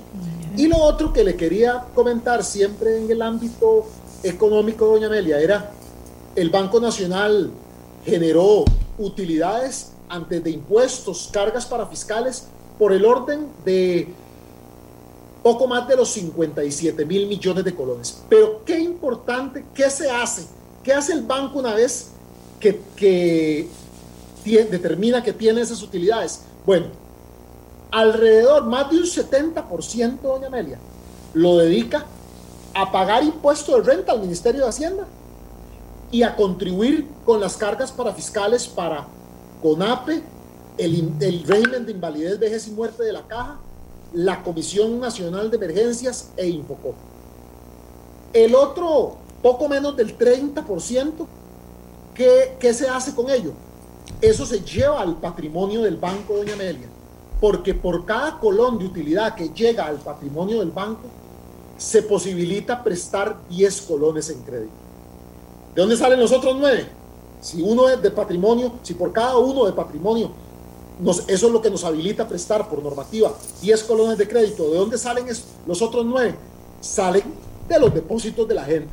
Por eso es que es bien importante también que todos los programas de prórrogas y readecuaciones nosotros los implementemos y diseñemos con mucho conocimiento técnico, porque también tenemos una responsabilidad, tenemos que manejar la responsabilidad de llevar alivio y tranquilidad a nuestros deudores, pero también la responsabilidad de manejar de manera adecuada los recursos de las familias y de las empresas que han confiado en el Banco Nacional para depositar sus, sus ahorros. Bueno, yo le agradezco mucho el resumen que nos han dado los señores del Banco Nacional. Le cuento, pero usted lo puede ver, eh, eh, por ejemplo, en el Facebook Live, pero también en nuestro teléfono. Eh, la gente, dentro de todas las crisis de credibilidad que hay, dice, es que el Banco Nacional no piensa en el pueblo, nos tiene abandonados, están recogiendo propiedades como nunca y así vienen a un señor que, se, que, estuvo hablando en términos muy groseros, le, dije que le llamé la atención, a mí no me hablen ese respeto porque no lo leo, ni digo nada de lo que usted dice, aprenda a hablar y aprenda a respetar, porque yo todo lo acepto siempre y cuando sea respetuoso. Pero sí se lo quiero plantear a Francisco eh, porque, porque hay mucha gente que se siente afectada porque dice, no diga que el banco es de nosotros, doña Amelia, el banco no es de nosotros, porque nosotros no nos ha ayudado el Banco Nacional. ¿Quién es ese sector que se siente afectado y por qué cree usted, eh, eh, Francisco, si usted también nos está dando números de pequeña y mediana empresa eh, apoyada? ¿Quién es ese sector que se siente así que lo está expresando en redes sociales ahorita? Sí, vea, doña Amelia, en esos 82 mil créditos que yo le indicaba de que fueron... Oh, representan como 61 mil clientes. Básicamente, e, estos señores eh, clientes del banco que han escrito esto en sus redes, pues pareciera no, no estar en este grupo. Ahora bien, nosotros unas muy, por, muy sobre todo, doña Amelia, a las personas y a las empresas que previo a la pandemia venían con un comportamiento y un récord de cumplir sus responsabilidades con el banco bastante regular, ¿verdad? Bastante, bastante bien, bastante normal. Y que obviamente entonces, al empezar la pandemia, eh, básicamente vimos que sus ingresos se vinieron abajo parcial o totalmente y centramos mucho nuestros esfuerzos en ese grupo de clientes. En clientes que por el contrario, doña Amelia, desde previo a la pandemia, mucho de previo a la pandemia, no estaban pudiendo cumplir con sus obligaciones, pues eh, obviamente era algo no atribuible a la pandemia. Y de nuevo aquí vuelvo al punto de que nosotros también tenemos una responsabilidad de que si, la, por ejemplo, una propiedad que ha, sido dada al banco este, en, garantía de un préstamo, si, por ejemplo, la persona no califica en los programas y ya han pasado, ya han transcurrido todas las etapas legales, doña Amelia, la responsabilidad del banco es materializar esa garantía. ¿Por qué razón? Porque esa propiedad nosotros entonces ocupamos ponerla a la venta para que otra persona la pueda adquirir, para nosotros recuperar el dinero que, como expliqué anteriormente, no es del banco, es dinero que nosotros en cualquier momento le tenemos que devolver a nuestros ahorrantes. Si nosotros, por ejemplo, dijéramos, aparte de que la normativa no nos lo permite, pero si dijéramos, bueno, no, aquí suspendemos, no vamos a ejecutar ninguna garantía, de, pronto empiezan los ahorrantes a llegar al banco, doña Amelia, a pedir y a sacar su dinero y su plata, las personas y las empresas, de les tendríamos que decir, miren, es que vieras que lo que tenemos son unas propiedades, ¿verdad? y, eh, definitivamente no, no, eso no puede ser así. Entonces, eh, de nuevo, yo sé que cada caso particular requiere un análisis y, y de nuevo, no estamos completamente abiertos, este, doña Amelia, a poder ver caso por caso si algo, hay alguna posibilidad, porque nuestro espíritu es, nuestro espíritu es ayudar. Y estoy seguro que, que, los que más han entendido que nuestro espíritu es ayudar son esas personas y esas empresas micro, pequeñas, y medianas que, que, que en sus 82 mil créditos les hemos dado todo el aire que hemos podido. Y de hecho que eso les ha permitido a muchas de ellas seguir adelante, estar tranquilos y poder mantener incluso la pequeña planilla que tienen en el caso de las MIPINs. Muchísimas gracias a los dos, a, don Francisco y a doña Silvia del Banco Nacional por habernos dado números, por habernos dado datos y por responder a estas inquietudes importantes que están surgiendo en redes sociales en relación al tema. Yo trataré de enviarle a ellos lo que ustedes me han estado mandando al 84747474 y además los que están en redes, los que están en, en eh, el Facebook Live que está es público, pues también pueden ser contestados por las personas del banco con muchísimo gusto. Hagamos una pausa y ya regresamos. Hoy inicia una celebración especial para una empresa que, bueno, yo diría que todo el país, pero sobre todo los josefinos, los del, centro, recordamos, eh, recordamos de toda la vida es eh, la Universal. Está cumpliendo 90, bueno, están comenzando hoy las celebraciones de 95 años que cumple eh, la Universal, que abrió el 2 de agosto de hace 95 años. Eh, sus puertas a los costarricenses. Ahora esto ha crecido, se ha innovado. los que somos más grandes, pues podemos recordar a Doña María, aquella señora andaba con un bastón que daba, andaba dando vueltas por la librería universal viendo que todo esté bien. Después a su hijo, don Hubert Fespil. Después a sus nietos, Roberto y Carlos. Y a sus bisnietos. Y yo invité a dos de esos bisnietos que están ahora asumiendo cargos importantes en la empresa para que nos hablen un poquito de esa empresa de 95 años, pero sobre todo ellos son los jóvenes, ellos son los jóvenes que nos hablen de eso que se llama innovación, de, de acomodarse a los tiempos y de seguir teniendo éxito. Ellos son Maricia Ferspil y Roberto Ferspil. Buenos días, buenos días a los dos y no sé quién quiere empezar hablándome un poquito, no es toda la historia, pero las cosas más importantes que merecen destacar de, de su familia y de su trabajo en estos 95 años. ¿Quién empieza? Bueno, si quiere empiezo yo, doña Amelia. Primero que todo, muchísimas gracias por la invitación. Para nosotros es un honor poder compartir hoy con ustedes un poquitito de la historia, porque realmente Universal le debe estos 95 años a todo el pueblo de Costa Rica por confiar en nosotros, en nuestros productos y en nuestro trabajo. Y es gracias a esa confianza que hoy logramos cumplir 95 años. Bueno, cuénteme algo de esa historia. Yo fíjese que hablé hasta de su bisabuelita, doña María, la que conocí, a la que muchísima gente conoció cuando andaba por allá caminando por los corredores de la Universal hace tanto tiempo. Sí, la verdad que lindísimo y también muy lindo oír todos los recuerdos de las personas hablando de doña María, de mi abuelito y, y lo que uno quiere tratar es de seguir ese legado yo por lo menos me acuerdo cuando era pequeña que todas las tardes después del colegio teníamos que ir a verla a la casa o a la oficina y siempre era para hablar temas del universal y siempre nos, nos, hablaba de que lo más importante es el talento humano y que uno tenía que predicar con el ejemplo y eso es lo que tratamos de seguir haciendo hoy en día. Eh, creo que ellos hicieron un gran trabajo como fundadores, creo que mi abuelito hizo un gran trabajo en comercializar porque él fue el que logró que la imprenta y librería pasara a una tienda Creo que la generación que siguió lo que lograron fue expandirla y ahora nosotros como cuarta generación nos toca toda la parte de la innovación y de la parte de digitalizarla. Entonces en eso es lo que estamos trabajando.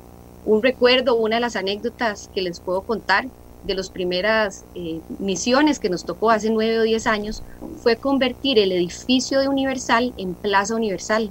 Pasamos todas las oficinas que llevaban ahí muchísimos años hicimos un food court en San José y nos tocó meter seis gradas eléctricas en ese edificio. Y nosotros decíamos cómo lo vamos a hacer. Entonces, dos anécdotas muy bonitas. Uno, cuando empezamos a ver los planos del edificio, nos dimos cuenta que mi abuelito, cuando lo había construido 60 años atrás, había dejado las previstas para que se pudieran poner gradas eléctricas hasta el quinto piso. Eso para nosotros fue impresionante. Asimismo, habían dejado desde ese montón de años previstas para que un ascensor pudiera llegar hasta el quinto piso. Y gracias a esa visión de ellos, nosotros logramos hacer, 50 años después, el court que hoy está en San José. Y fue muy, muy simpático porque teníamos que meter seis escaleras eléctricas y logramos hacerlas metiéndolas por el techo. Entonces ese fue uno de los primeros retos que como cuarta generación nos tocó, de reinventarnos, renovarnos y hacer cosas diferentes en un edificio icónico de San José. Gracias, Maricia. Roberto, ¿a usted qué le ha tocado hacer en toda esta historia? Eh, bueno, yo tal vez para agregarle a Maricia, tal vez a mí me, gustaría aprovechando, eh, es, eh, es, solo agregarle a la historia que, que, me parece que, que, es bueno usar esto como un ejemplo de cómo una empresa 100% costarricense puede mantenerse vigente y que las cosas no se hacen de un día para otro, sino que realmente son eh, son décadas de décadas de un montón de gente eh, poniendo mucho esfuerzo para siempre generar más y mejores empleos, teniendo un impacto positivo eh, en, las, en las comunidades. Entonces, yo creo que, que, es muy bonito como, como tico ver que, que empresas de vuelta que, que, son, son de nosotros, que tienen el arraigo aquí, están hoy compitiendo contra nacionales y siguen, siguen innovando. Eh, vamos a ver, eh, y han ido innovando y, es la misma familia la que sigue dirigiendo este proceso. Eh, ¿Fue fácil, difícil? ¿La gente lo aceptó? ¿La gente se, siguió llegando a donde ustedes a comprar y a aceptar los nuevos servicios que ustedes daban?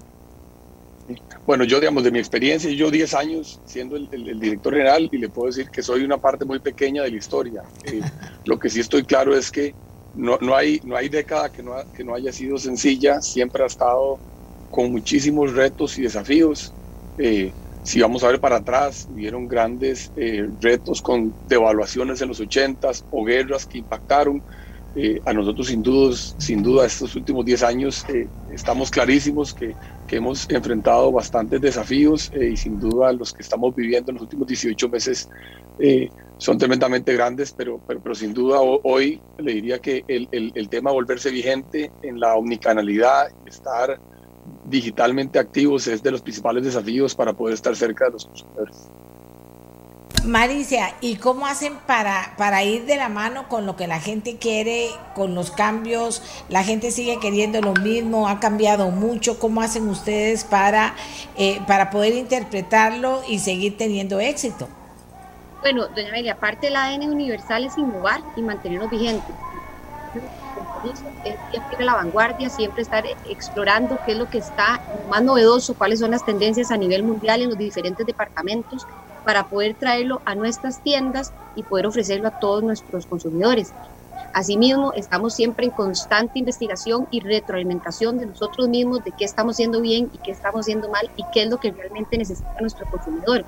Por ejemplo, al inicio de la pandemia nos dimos cuenta que si queríamos seguir adelante y mantenernos vigentes y mantener los más de 550 empleos y familias que presenta la, familia universal, teníamos que adaptarnos a la situación de pandemia y logramos implementar nuevos departamentos como lo fue el supermercado, ahora tenemos ferretería, también tenemos el departamento para mascotas y lograr también esa omnicanalidad y lograr ofrecer por diferentes medios el llevar nuestros productos a todo, a todo Costa Rica. Por ejemplo, empezamos con Universal Express, eh, el servicio de pickup y mejoramos muchísimo, invertimos mucho tiempo eh, en infraestructura toda la parte digital para poder ampliar y mejorar nuestra, eh, nuestra página tiendauniversal.com y que desde la computadora, de un teléfono y desde cada rincón de Costa Rica, cualquier costarricense pudiera acceder a los productos de Universal. Mira vos, y, dígame una cosa, en todos esos cambios, porque son retos y, se van adaptando a los cambios y la pandemia obligó mucho a, adaptarse, eh, eh, ¿han sido exitosos? ¿La gente ha respondido? ¿Se han sostenido? ¿Han crecido? ¿Cómo ha estado ese tema? Yo, yo, eh, yo creo que no, que uno lo que tiene que preocupar, procurar es tener un buen promedio. Eh, en las decisiones que uno toma eh, positivas, ¿verdad? Entonces, sin duda, eh, hemos fracasado, pero nosotros cuando algo no, no, no, no sale como queremos, en, vez de verlo como algo que fue un fracaso, lo vemos como una oportunidad de mejora y continuar andando, ¿verdad? Entonces, en, realidad, yo, yo, no, yo, no, yo no quisiera decir que todas las pegamos, doña Amelia, muchas no las hemos pegado, pero sin dudas cada una que no pegamos nos ayuda mucho a entender. Nosotros tenemos la, la gran ventaja de tener muchas transacciones todos los días con, con nuestros clientes, los cuales nos generan retroalimentación a, a, su vez y eso nos permite estar constantemente entendiendo hacia dónde es que tenemos que ir evolucionando. Marisa, ¿y hacia dónde van? Bueno, nosotros vamos a seguir apoyando a Costa Rica, vamos a seguir con planes para seguir generando empleo, doña Amelia. Vamos a seguir llevando todas las navidades magia e ilusión a todos los costarricenses.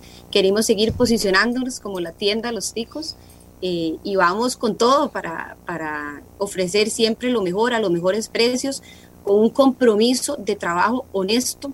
Queremos seguir dando la cara como familia costarricense y decirles que aunque muchos digan, Ay, mira, la Universal lleva años, una tienda muy grande, es una familia y, y que lo que trabajamos es todos los días con mucho esfuerzo, con mucha pasión, con una gran dedicación para ofrecerle lo mejor.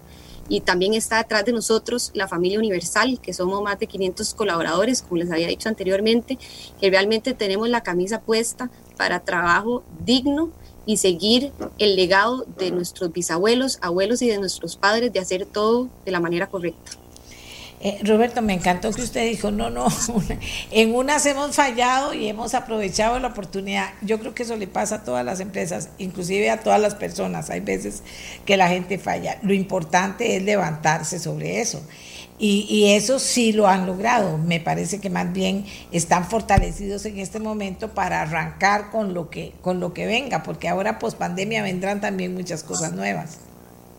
Así, así es, doña Amelia. De hecho, digamos, le diría que de lo que nos, en el último quinquenio lo que nos puede tener más orgulloso es, es que diversificamos eh, y empezamos a meternos en el mundo inmobiliario de oficinas. Entonces, en la antigua tienda La Sabana, en estos esfuerzos de, de reinventarse siempre y constantemente ver cómo podemos apoyar a generar mejores empleos, eh, logramos hacer eh, un edificio de oficinas que hoy alberga transnacionales y, y, el empleo que generábamos en esa, en esa zona hoy se multiplicó por, por más de 50 veces con salarios promedio más buenos y estoy seguro que eso va a ser de gran beneficio para, para la sociedad costarricense y sobre todo va a seguir cosechando frutos del futuro. Bueno, pero no fue cualquier edificio, Maricia. La Torre Universal eh, creo que se está convirtiendo en un ícono de San José y es el, el, el primer edificio de toda la zona tecnológica que tiene que hay un plan maestro en San José, entonces para nosotros es un orgullo poder decir que Torre Universal fue el pionero en empezar toda esta zona tecnológica y traer a Costa Rica ese gran avance. Y como dijo mi hermano, para generar muchísimo empleo y lograr que vengan empresas a nuestro país y consideren a Costa Rica antes de otros países. Muchísimas gracias, se nos acaba el tiempo. Gracias a Roberto y a Maricia Ferespil, que son de la familia Universal, una familia con 95 años de haber iniciado su trabajo aquí en Costa Rica, que hoy los cumplen con nuevos retos y nuevos planes. Y eso es importante, eso nos tiene que llenar de, de, de alegría a todos cuando la gente sale adelante, cuando la gente genera empleo y cuando Universal sigue estando ahí, porque ahí sigue siendo Universal. Antes le decíamos la Universal jale a la Universal a comprar los útiles, jale a la Universal a comprar, eh, a comprar tantas cosas que comprábamos allá. Eh, eh, me encanta poder haberles ofrecido esta nota humana importante, que es el de una familia que ha crecido, que está aquí con nosotros trabajando desde hace tantísimo tiempo y como generación en generación se han venido engarzando para poder llegar hasta donde han llegado hoy y contarnos parte de esa historia. Eh, vamos a ver. Mira, aquí me dice alguien, ve qué bonito. De todo hay, por eso digo yo que yo me alegro mucho, dice aquí alguien. Vamos a ver. Vamos a ver cómo saco algunos, ¿verdad? Porque no puedo, no puedo eh, eh, sacarlos todos. Vamos a ver. Dice Amelia, escucho las nuevas generaciones de la Universal. Este libro me lo regaló doña María. Oiga, ¿quién me dice esto? Don Oscar Madrigal. Me dice, este libro me lo regaló doña María. Mi papá trabajó para ellos. Le escribe Oscar Madrigal. Fíjate qué cosa más linda el libro. Un día podemos hablar de todo eso. A mí me encanta. Hay gente que no le gusta este tipo de notas y hay gente que dice son notas pagadas. No. Cuando yo pongo un espacio pagado, lo digo. Vamos a hacer Vamos a conversar con tal, esto es un espacio pagado para que ustedes lo entiendan. Cuando rescato de las cosas que ocurren en las empresas públicas o privadas que vale la pena comentar, lo comento con ustedes para que ustedes puedan conocer sobre ellos. Y hoy nos pasó con una empresa pública y con una empresa privada. Y qué maravilla. Así que felicidades a la Universal, a toda esa familia linda y muy orgullosa, doña María, estoy segurísima de que llegaron a donde han llegado. Y gracias a Marisa y a Roberto por eh, estar con nosotros y a toda la familia, eh, como dicen ellos, Fairspill y también a toda la familia Universal. Muchísimas gracias. Gracias, doña Amelia. Hasta luego. Hasta luego. Muchas gracias. Nos vamos hasta la próxima semana. Este programa fue una producción de Radio Monumental.